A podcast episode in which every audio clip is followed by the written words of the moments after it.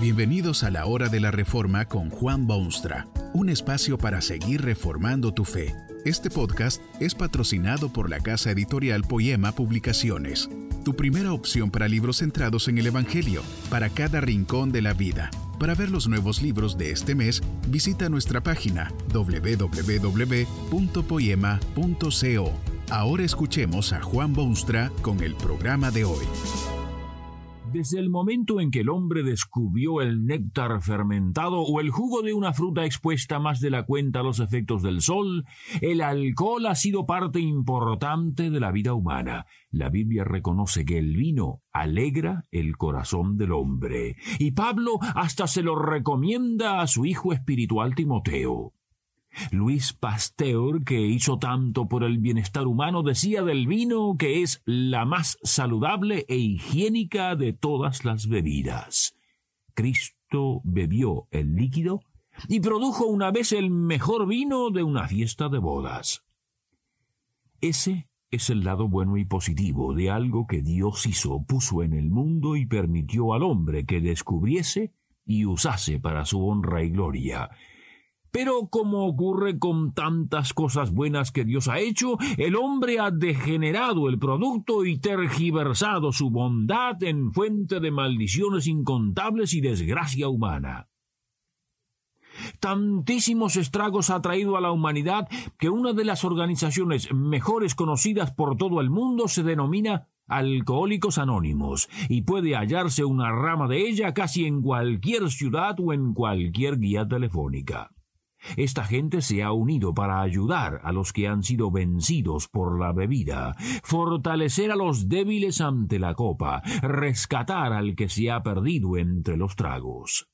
En su tarjeta de presentación dicen que no somos misioneros altruistas, no nos mezclamos en política ni en religión, somos alcohólicos rehabilitados, fuimos solidarios en la copa, queremos serlo en la recuperación. Miles y miles de víctimas han sido auxiliados en medio de la tragedia del alcoholismo, flagelo de naciones modernas, pero también de familias y personas.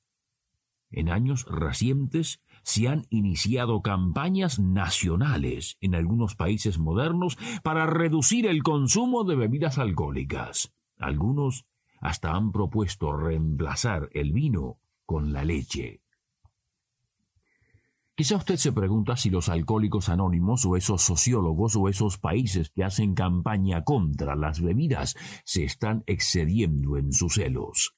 Hay mucha gente que tiene elevada opinión de las bebidas y jamás piensan que cosa tan buena pueda producir tan malos resultados.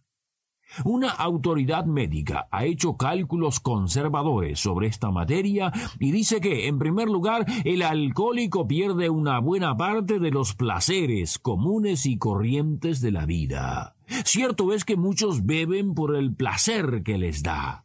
Pero este científico afirma que justamente lo contrario es lo cierto, porque el que se habitúa a la bebida ya no disfruta para nada de la música y de los deliciosos manjares de su mesa, o el sexo decente o la buena conversación. Solo tiene interés en lo que llama el placer de la bebida. La comida misma muchas veces pierde su atracción, pero además produce literalmente angustiosos dolores en las paredes estomacales. Pierde el bebedor en cuanto a su cerebro y su cuerpo, uno ofuscado y el otro en decadencia.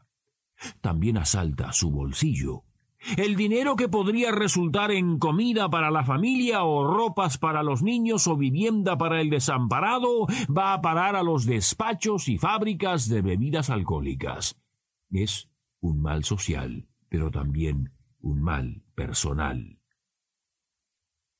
Algunos creen que los enormes impuestos que se pagan por estas cosas, al fin y al cabo, benefician a la población, porque las entradas que provienen de estos productos son verdaderamente enormes. Sin embargo, en un estudio realizado hace algunos años en Francia, se comprobó que, el costo directo del alcoholismo para el país era de unos 132 mil millones de francos, mientras que las entradas recibidas por el gobierno en concepto de impuestos solo alcanzaba la suma de 53 mil millones de francos.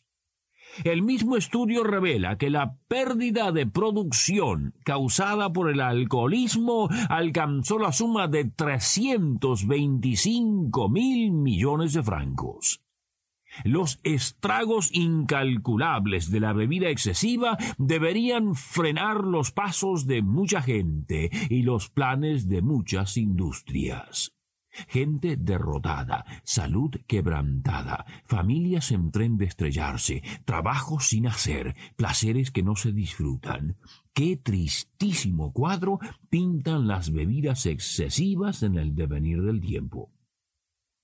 No es de extrañarse que en un país moderno se intentó prohibir hace unos años toda producción, venta, conservación o consumo de todas las bebidas alcohólicas. La prohibición no fue remedio para el abuso o el exceso. Pero hay otra consecuencia trágica de las bebidas. Quien se deja dominar por este amo cruel y acechador comete un serio error, porque su hábito lo lleva a vivir alejado de Dios. Dice una autoridad médica al respecto.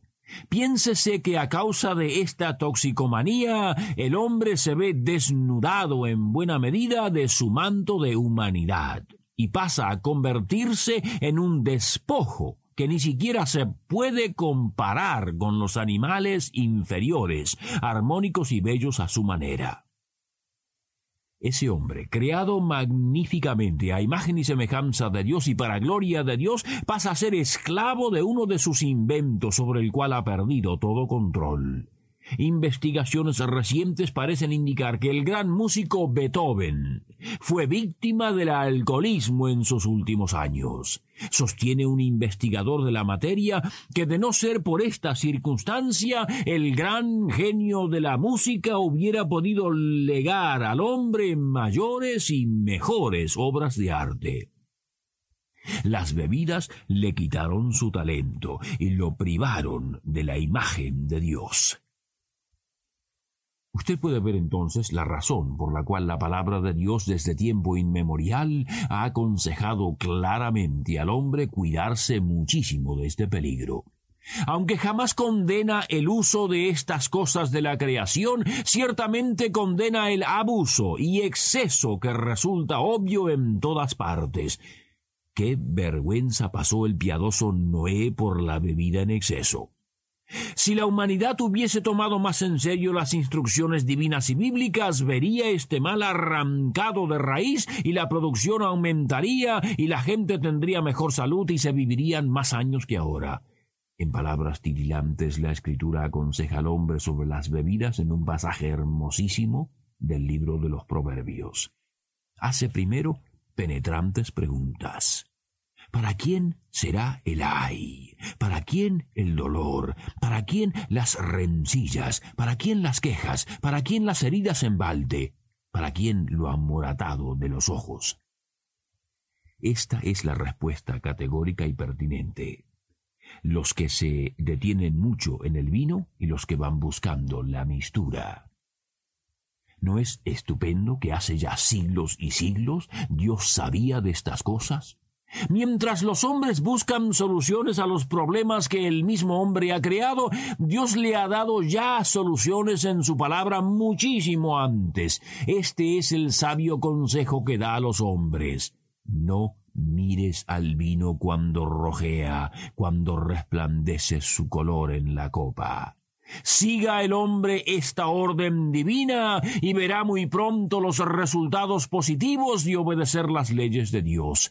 Es como si Dios hubiese sabido perfectamente bien cómo sería todo esto, porque no sólo aconseja no mirar el vino cuando rojea, sino que informa también que ese vino entra suavemente, mas al fin como serpiente morderá y como áspid dará dolor.